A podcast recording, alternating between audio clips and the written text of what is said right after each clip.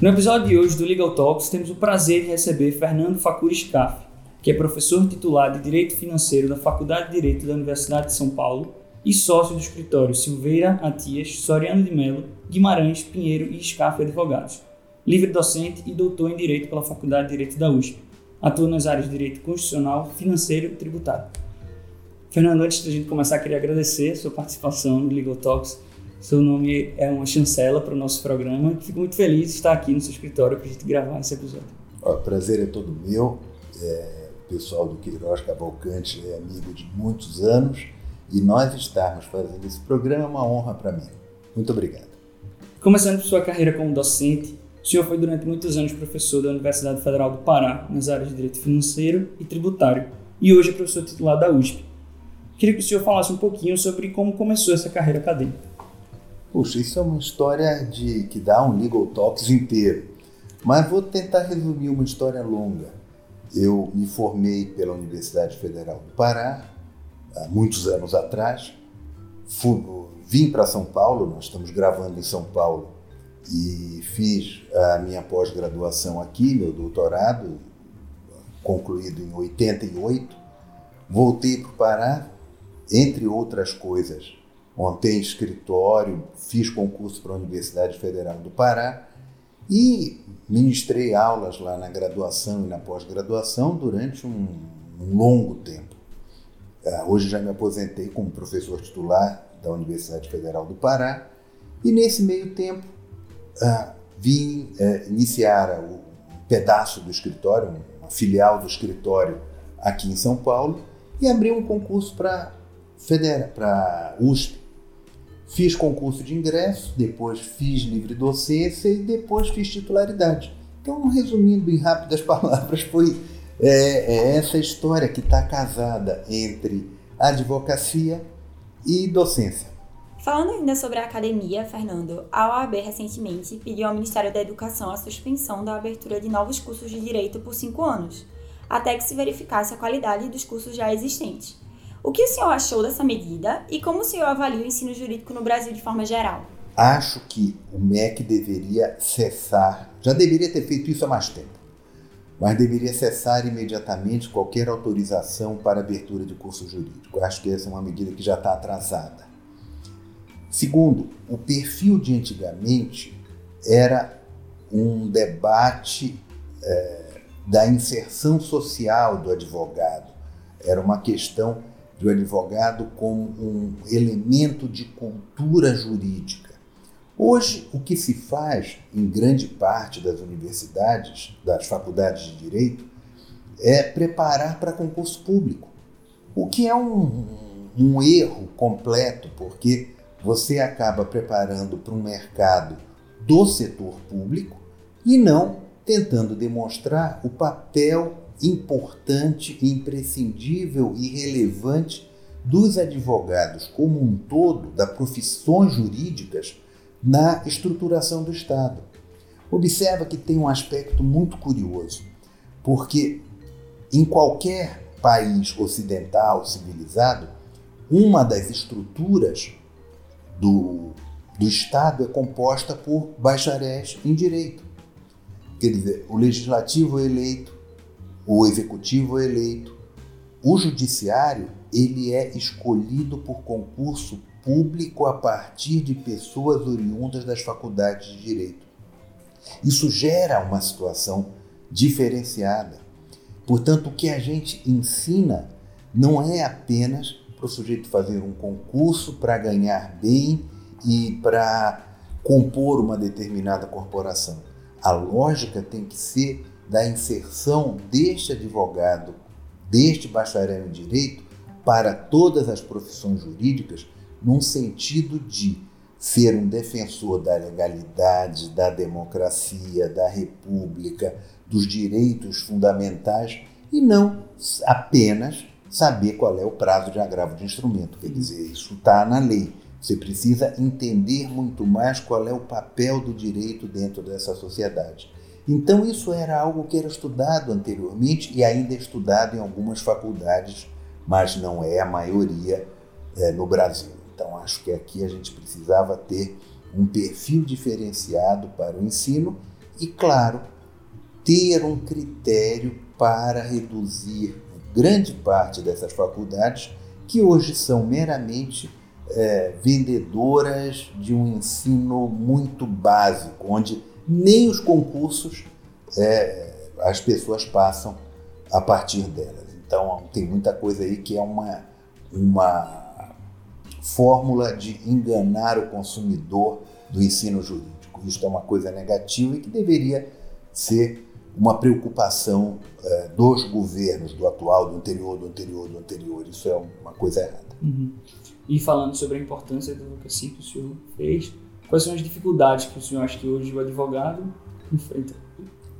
Olha, são tantas. Você tem. Uh, o advogado enfrenta dificuldades.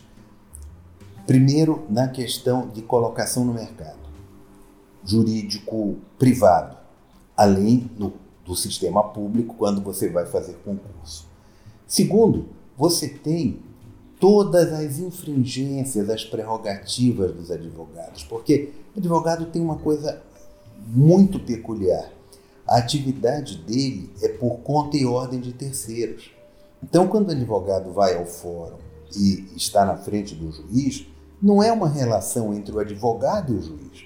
É uma relação entre alguém que contratou o advogado, que lhe passou uma procuração e este advogado fala em nome da parte perante o juiz. Portanto, qualquer desrespeito à figura do advogado é um desrespeito ao cliente, à sociedade, a quem busca que o seu direito seja enfrentado e seja defendido. Portanto, dentro desse contexto, os advogados têm dificuldade de colocação de mercado, dificuldade no respeito às suas prerrogativas, dificuldades de compreensão da sua exata função social e dificuldades também para poder fazer prevalecer o direito de seu cliente, que muitas vezes são vilipendiados e, e levados assim na galhofa pelos órgãos do poder, não só do judiciário, mas do poder como um todo.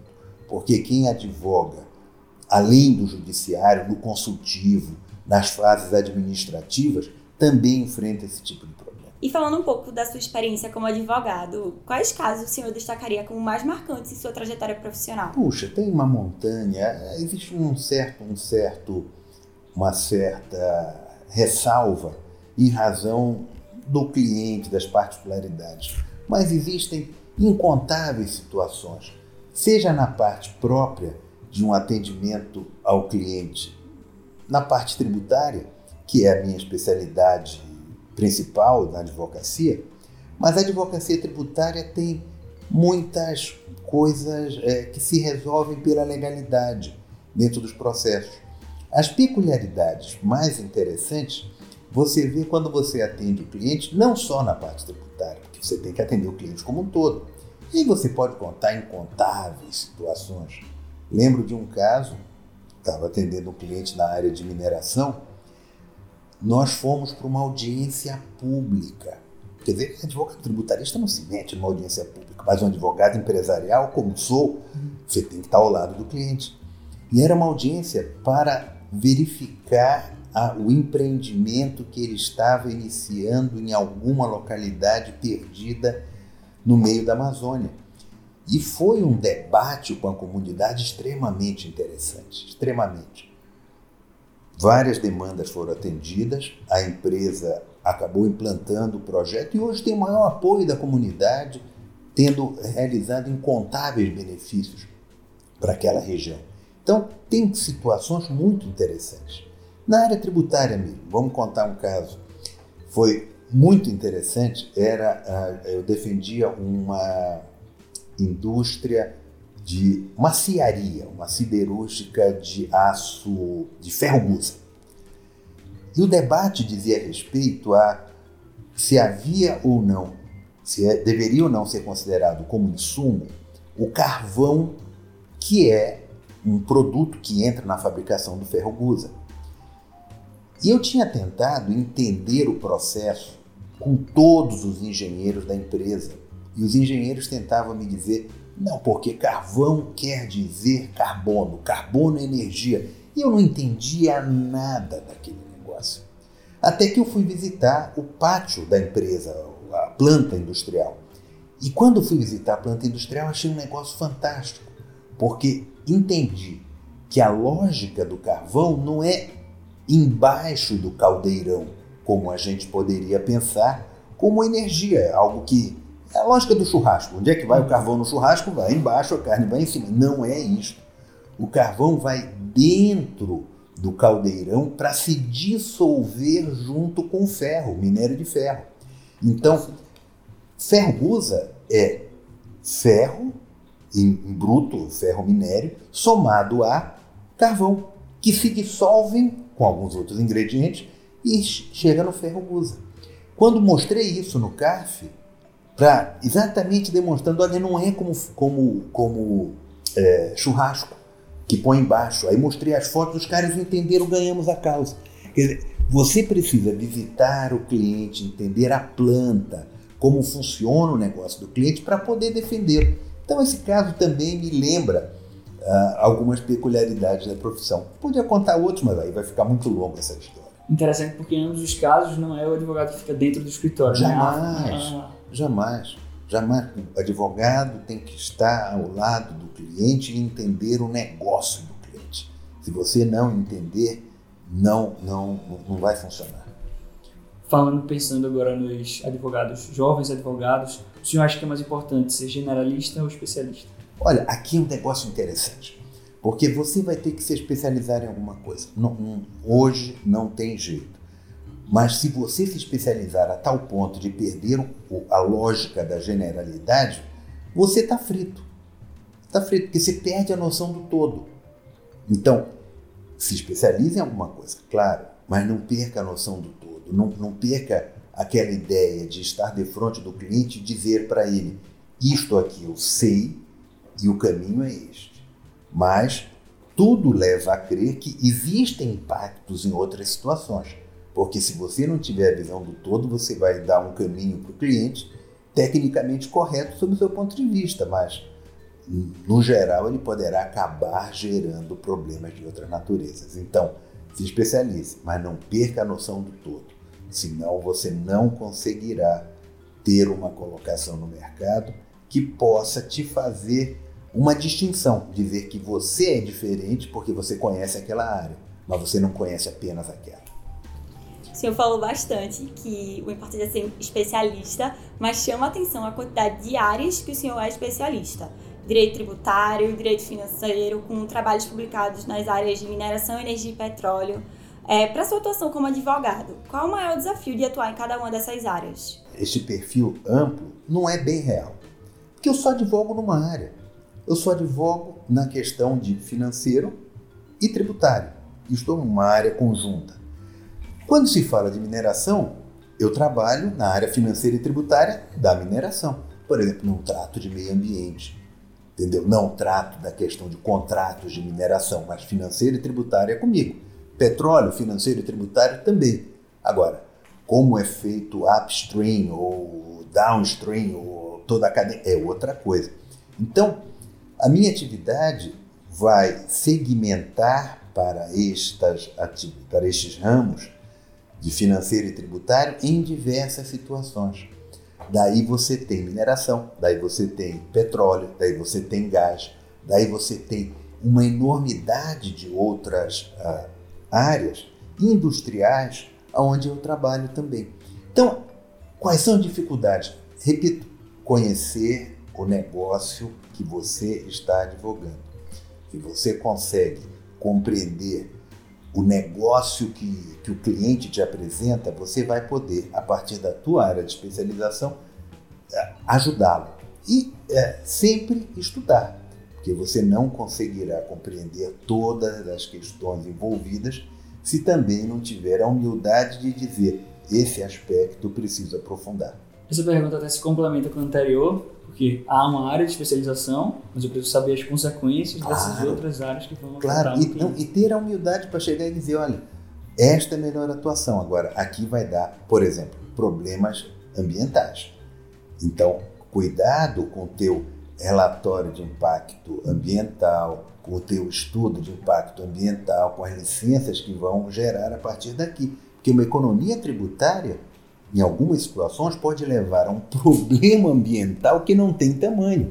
Então, se você não tiver a visão conjunta em algumas dessas atividades, você acabará colocando o cliente numa cilada, porque ele resolve um planejamento tributário e cai num, numa armadilha ambiental ou contratual ou de outras naturezas. Então é preciso ter uma visão conjunta para poder orientar melhor a, aquele que te contrata. É, este é o ponto. E também estão em tramitação no Congresso as propostas de emenda constitucionais 186, 187 e 188, que propõem alterações na regulação dos gastos públicos da União, dos estados e do município. Qual a sua análise sobre essas PECs apresentadas, tendo em vista o objetivo de buscar o equilíbrio fiscal interregional? Antes de responder, é. queria fazer um convite aos ouvintes. Na primeira temporada do Legal Talks, nós é. gravamos sobre reforma tributária com o ministro Gugel de Faria, do STJ. Sim. Foi muito legal o programa e aí, para quem não ouviu ainda, é uma boa, uma boa opção. Perfeito. Bom, reforma tributária. Existem duas propostas em trâmite, tá certo, no Congresso, a PEC 45, a PEC 110, é, eu acho que eles partem de um pressuposto de que devem mudar todo o sistema. Isso vai dar problemas que não têm tamanho, porque acho que isso travará a economia.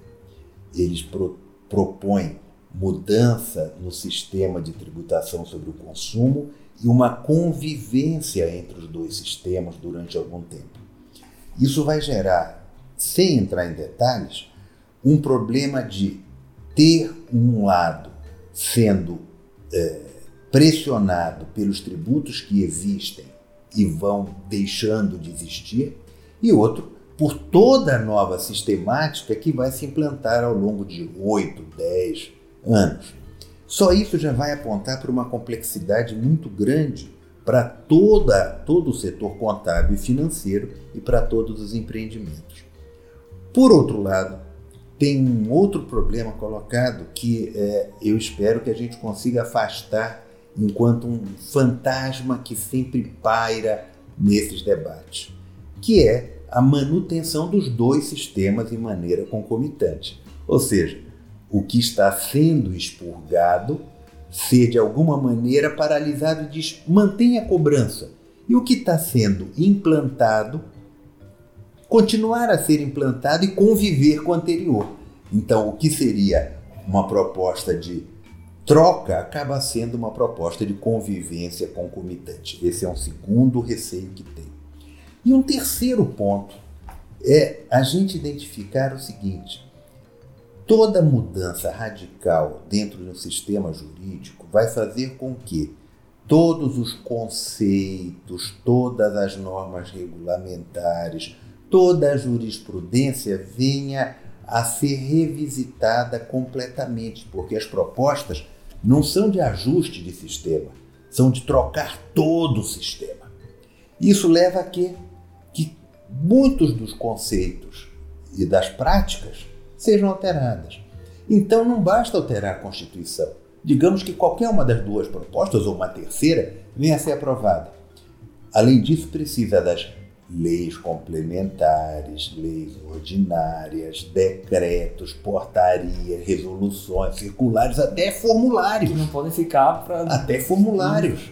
Então, o sujeito vai ter que ter em algum momento o contador clicar em algum lugar e dizer: Eu estou preenchendo o formulário antigo, que eu sei como funciona, e estou preenchendo o formulário novo com regras novas que estão sendo implantadas, mas que eu já estou obrigado a pagar. Sem falar em todo o sistema procedimental, todo o sistema processual. Em suma, a minha recomendação é fazer ajustes no sistema existente. Nós sabemos o que é o ICMS, sabemos dos seus pontos fracos, das suas ruindades e bondades. Nós temos que tentar aperfeiçoar o sistema que está e não fazer uma revolução do como está sendo proposto no sistema de tributação do consumo. Nesse sentido, eu tenho receio do que está sendo debatido, a despeito da qualidade das propostas, etc. Acho que eles estão com os pés na lua e não com os pés no chão, na terra. Esse é o ponto. Também estão em tramitação no Congresso as propostas de emenda constitucional 186, 187 e 188, que propõem as alterações na regulação de gasto público da União, Estados e municípios. Qual é a sua análise sobre essa PEC, tendo em vista que ela busca o equilíbrio fiscal? Olha, é, são três PECs, uma do Pacto Federativo, outra para extinção dos fundos e a outra emergencial. Essas três PECs foram propostas no final do ano, estão começando a tramitar no Congresso. Se aprovadas como proposto, nós teremos um país completamente diferente do atual. Qual a grande diferença? Nós teremos um país com mais concentração de poder em Brasília. Alguém vai dizer, mas como? A proposta, a propaganda não é outra? É, é outra. Mas em concreto, nós teremos mais Brasília e menos Brasil na contramão do discurso oficial. Basta ver um aspecto, vou pontuar apenas este. Querem concentrar toda a regulamentação das finanças públicas dentro do Tribunal de Contas da União e dentro da Secretaria do Tesouro Nacional. Ou seja, a lógica de um federalismo, a lógica de que em Pernambuco as pessoas tenham o poder de dirigir e de disciplinar e de regrar os seus gastos estaduais, vai desaparecer. Mesma coisa com o estado de São Paulo, estado do Pará, estado de Minas. Ou seja, você vai ter mais centralização contra o discurso. Por outro lado, você vai ter menos dinheiro para os gastos sociais, segundo está sendo desenhado nessas PECs. Então você reduz o gasto social, reduz o federalismo e você vai ter um país ah, com mais, vamos chamar assim, liberdade de gasto? Sim, vai ter. Será que nós teremos um país melhor a partir daqui? Tenho muitas dúvidas. Tenho muitas dúvidas. Agora, do meu ponto de vista, deveriam preservar a federação e preservar ah, os gastos sociais. Agora, não é o que está sendo desenhado. Então, eu tenho muitas dúvidas sobre o desenho dessas PECs. Tenho muitas dúvidas. Acho que o Congresso deverá se debruçar sobre elas, modificando fortemente o que foi é, apresentado. A gente está se encaminhando para o fim e nós sempre preparamos um bate-bola é. perguntas rápidas. Vamos lá. Um hobby? Leitura. Eu adoro ler uma montanha de áreas diferentes, coisas diferentes. Então esse é o hobby principal. Um livro? Puxa, tem tantos, tem tantos, tantos, tantos. Entendeu? Você pode. Depende da área, por exemplo. Um livro que ninguém pode deixar de ler. A Política de Aristóteles. Outro, livro que não se pode deixar de ler, o, o Maquiavel, o Príncipe de Maquiavel. Um livro agora recente para você entender o Brasil. Você tem três volumes da história do Getúlio Vargas, do Neto, é, Lira Neto. Ele tem um volume depois do Castelo Branco, também muito interessante, e tem um livro antigo do Thomas Skidmore, é, de Getúlio a Castelo, de Castelo a Tancredo.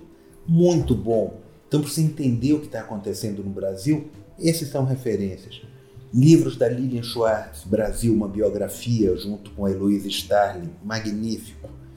Ela tem alguns outros mais recentes também, que valem a pena ler, como a, se chama Aristocracia, Oligarquia Brasileira, que é o mesmo nome de um livro do Comparato, também do ano passado.